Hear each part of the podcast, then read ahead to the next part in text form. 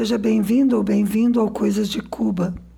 Aqui você encontra notícias em primeira mão sobre a ilha, alguns causos divertidos e algumas reflexões também de vez em quando.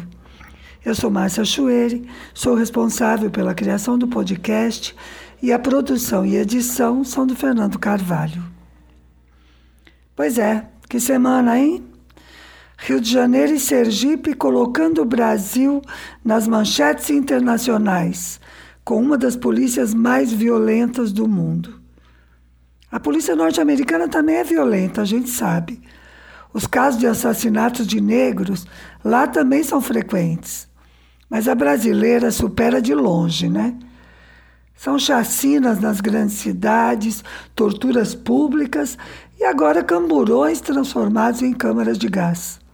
E nada escondido, tudo à luz do dia, filmado e fotografado. É, a gente diz brincando que o Brasil não é para amadores, mas às vezes perde a graça.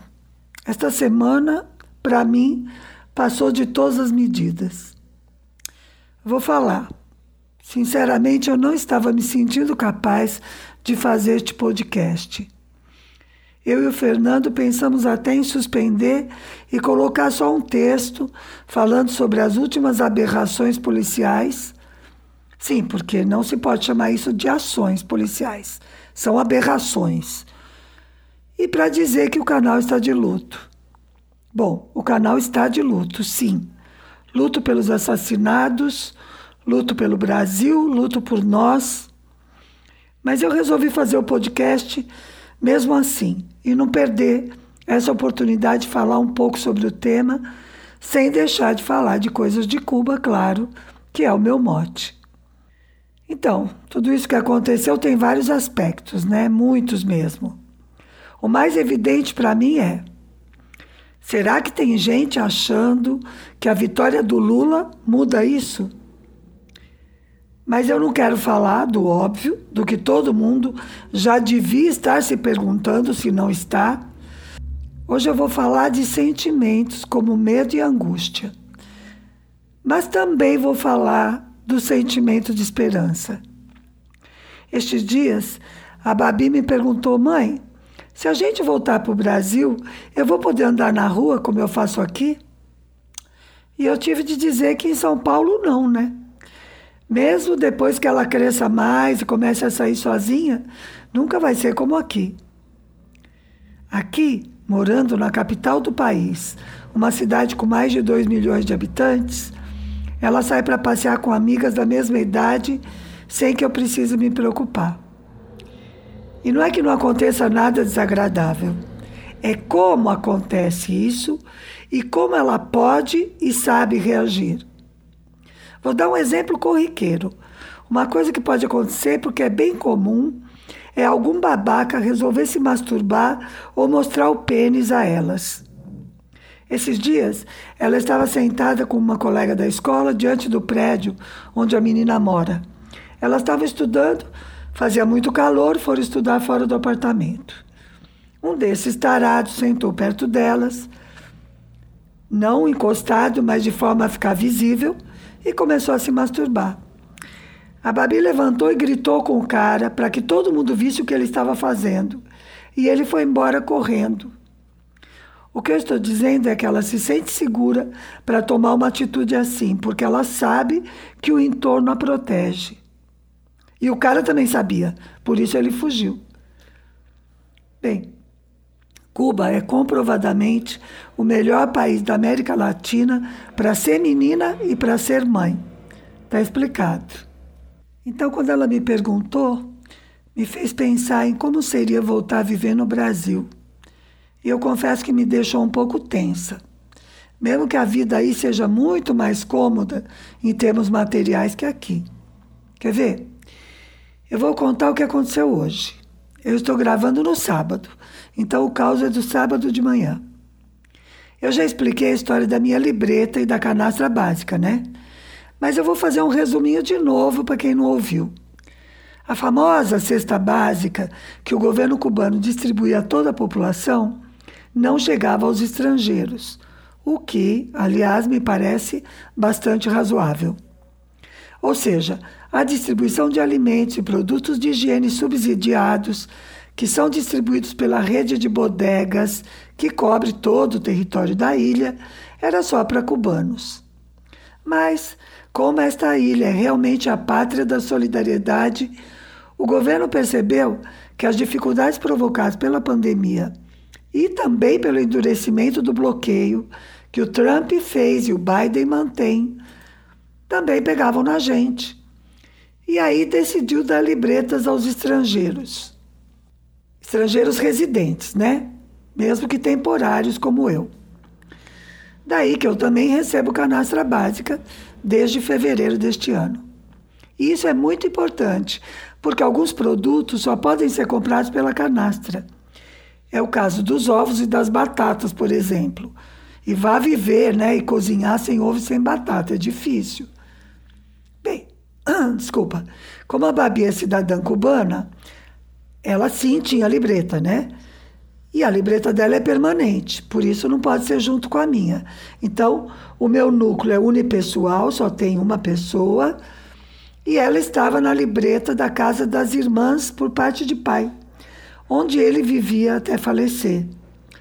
Mas esse arranjo não era muito cômodo para mim por umas razões familiares que não interessam aqui.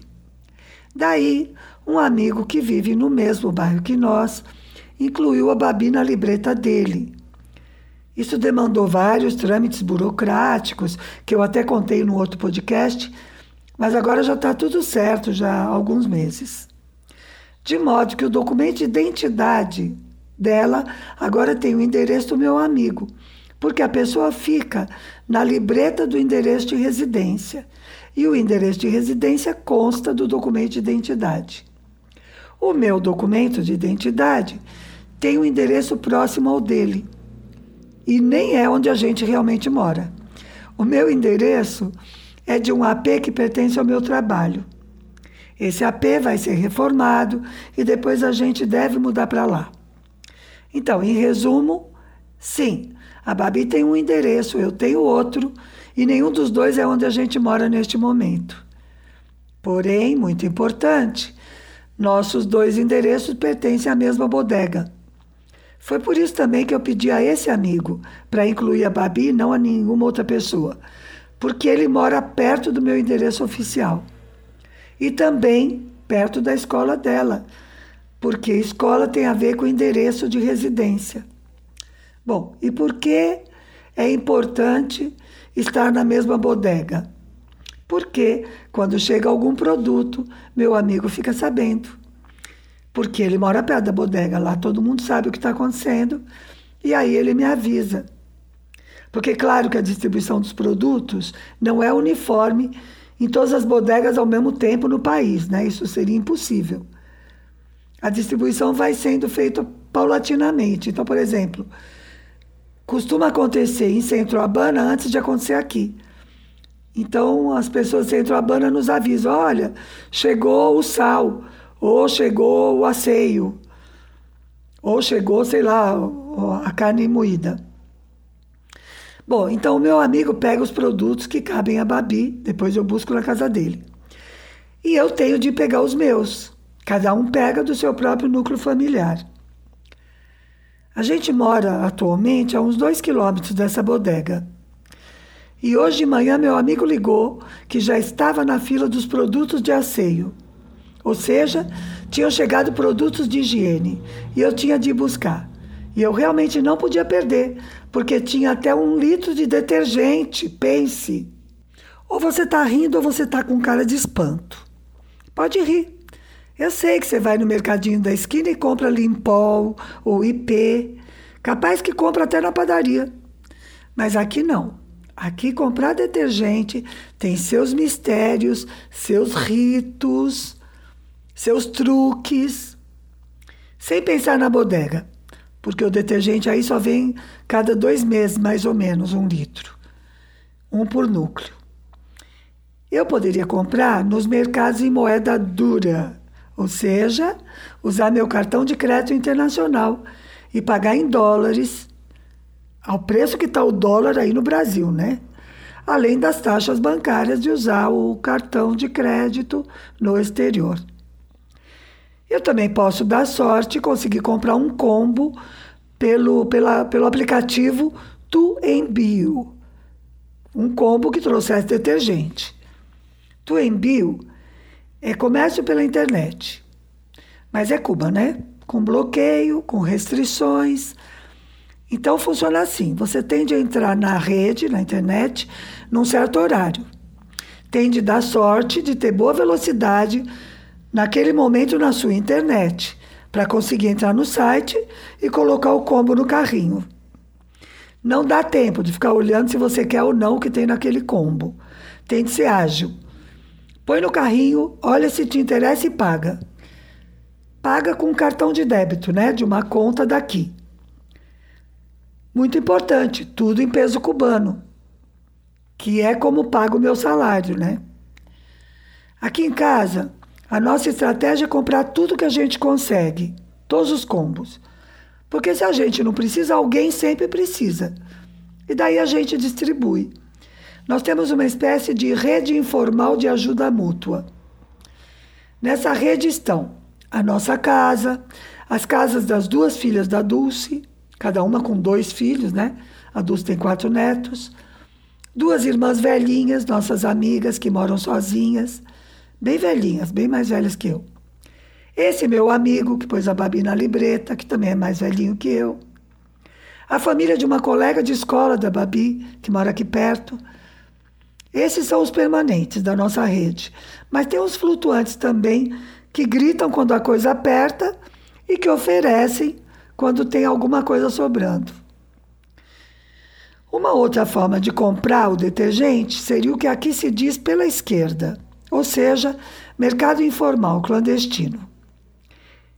Esse detergente do mercado clandestino quase sempre vem batizado com água e é muito mais caro.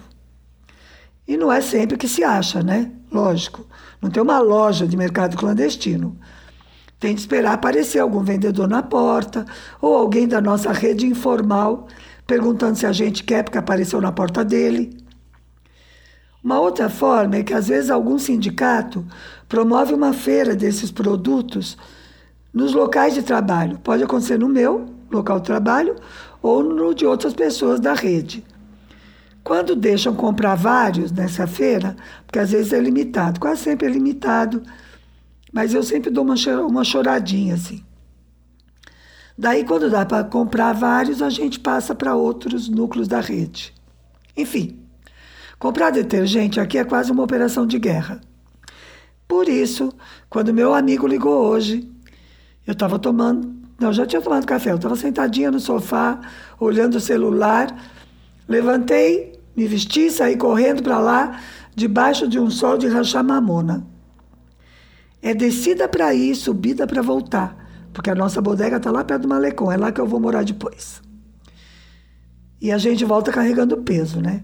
mas tudo bem. Bom, quando eu cheguei, o meu amigo já tinha comprado, então não deu para furar fila. Furar fila faz parte do protocolo, tá? É considerado normal. Não é uma coisa feia. Eu não pude furar fila, então eu fiquei mais ou menos uma hora ali. Daí eu aproveitei para observar os outros compradores. Tinha branco, tinha preto, mais claro, mais escuro, todo mundo ali na fila. Eu já expliquei como é fila aqui, né? Fica todo mundo espalhado, a gente chega e fala alto. Buenos dias, quem é o último? Se a pessoa está perto, levanta o braço e diz, Joe. E você tem de perguntar, de trás de quem vá? Sim, porque se o teu último resolver ir embora sem falar nada, você tem de saber atrás de quem você ficou, né? O protocolo da fila diz que, se você resolve ir embora, deve avisar quem vai antes e quem vai depois de você. Mas nem todo mundo cumpre e é bom se prevenir. Bom, aqui antes de mim era uma senhora de uns 50 anos, loira. E aqui antes dela era uma senhora de uns 50 anos também, negra. Por que estou enfatizando isso? Porque aqui não faz diferença ser branco ou preto. Todo mundo faz fila, todo mundo tem libreta, Todo mundo compra os produtos da canastra básica. Não estou dizendo que aqui não exista racismo. Claro que sim. Claro que tem um monte de gente que é racista. E também não estou dizendo que não tem marcas socioeconômicas de um país que teve o sistema escravista até o final do século XIX, como no Brasil. Claro que aqui também as profissões menos prestigiadas continuam tendo maioria de negros. E os bairros mais pobres têm maioria de negros. A revolução não conseguiu resolver esse problema por duas razões. Primeiro, porque não é por mágica, né? São 60 anos contra 500. Mas a principal razão é o bloqueio, realmente. Até o final dos anos 80, isso vinha melhorando. E aí tem uma queda por causa do, do fim da União Soviética, aquilo tudo que eu já expliquei várias vezes.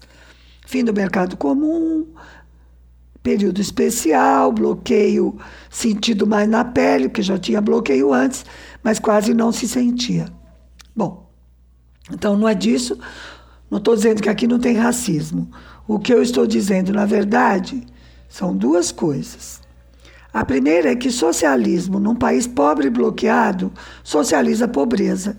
Daí a maioria fica meio pobre. E isso não é uma crítica a Cuba, isso é um elogio. A maioria meio pobre quer dizer que não tem ninguém na miséria como aí no Brasil. Não tem ninguém sem nada para comer. Zero. Não tem ninguém sem um teto, mesmo que precário. Outra coisa que eu observei na fila também. Tinha uma mulher com andador, uma com muleta, um cego. Pensei em como isso é comum aqui no sentido de que as pessoas com deficiência não ficam escondidas, elas estão integradas à vida social. Não é que tem mais que aí, é que aqui não precisa ficar trancado dentro de casa. E isso também é um elogio.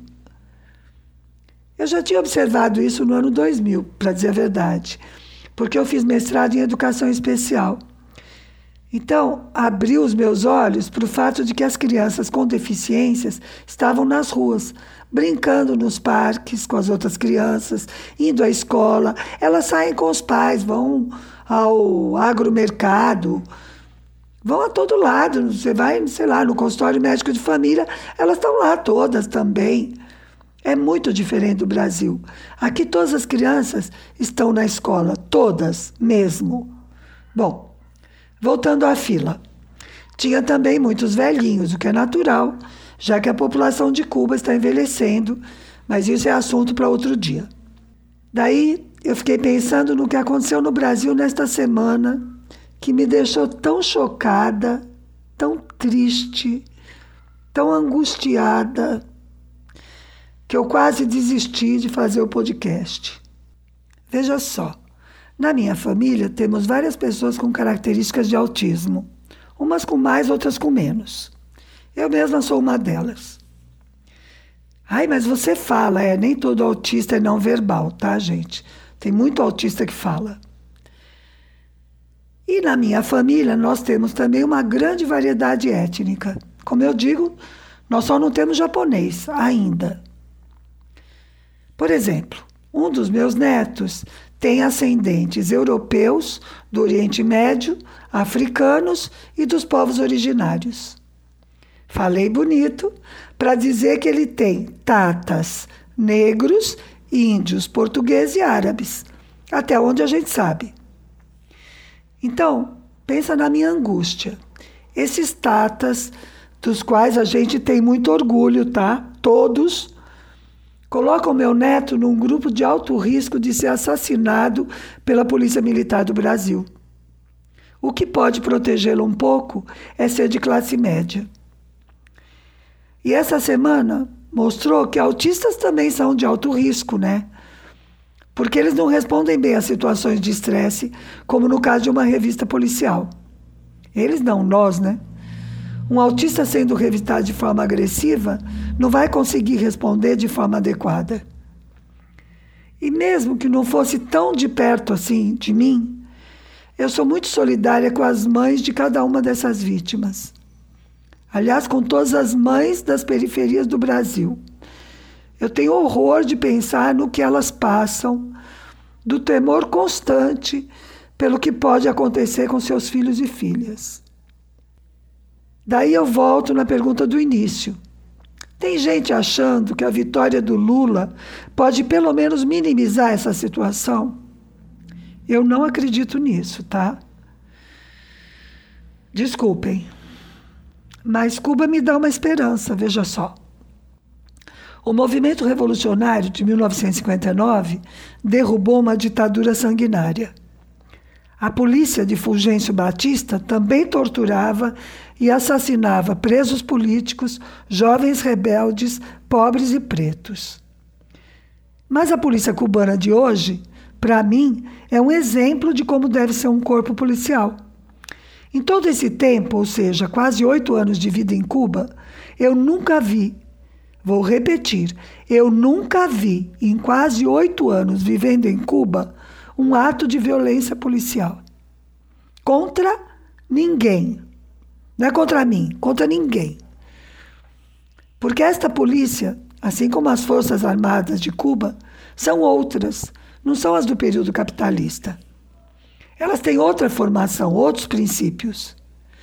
Quando dizem que a revolução mandou muitos para o paredão, Esquecem de dizer que foram justamente os torturadores e assassinos da ditadura que foram condenados à pena capital pelos tribunais populares revolucionários.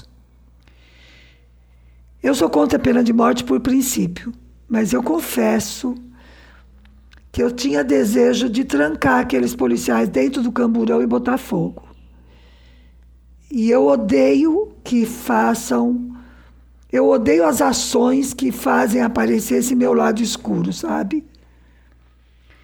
A gente diz que a ditadura acabou em 1985, mas nós nunca punimos os torturadores, nós nunca expurgamos as Forças Armadas, nós nos desmontamos os aparatos da repressão, nós não acabamos com as polícias militares. Nem um julgamentozinho dos ditadores a gente fez. A Argentina fez e nós não fizemos. Então, a minha mensagem de esperança é que Cuba ensina e dá exemplo de que é possível fazer um país melhor. Mas eu acho que não dá para remendar, viu? Essa esperança eu não vou deixar, não. Eu acho que vai ter de revolucionar. Por hoje é isso. Desculpe se foi muito sério, mas o clima não está para riso realmente. Mas eu vou deixar uma música do Chico, que com ele a gente nunca erra, e vamos ter esperança. E fica marcado o nosso encontro no próximo domingo com mais coisas de Cuba.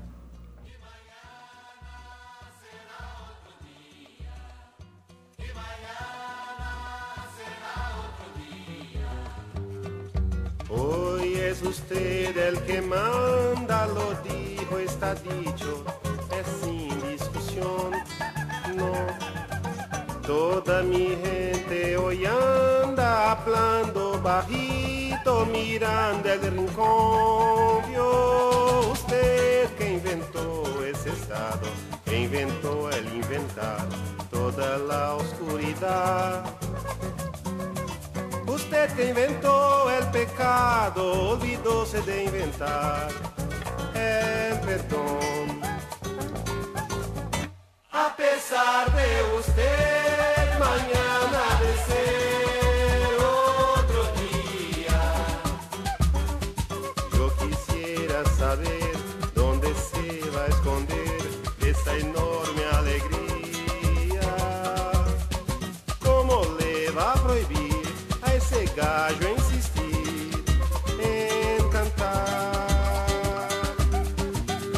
Nueva brotando y la gente amándose sin parar.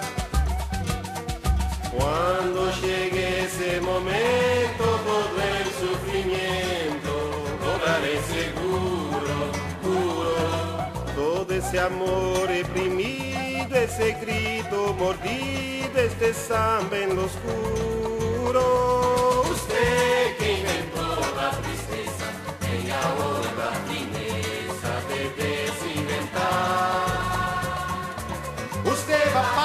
y cada lágrima brotada desde mi penar.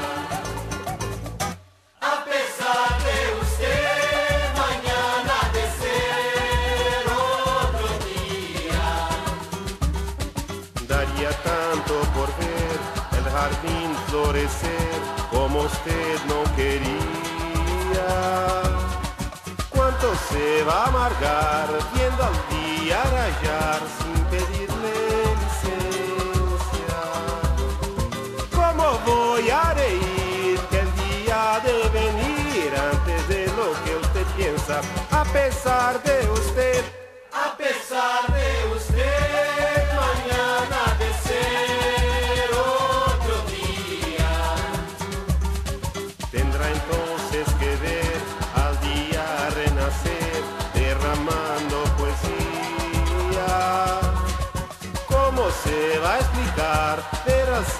cielo clarear de repente, impunemente?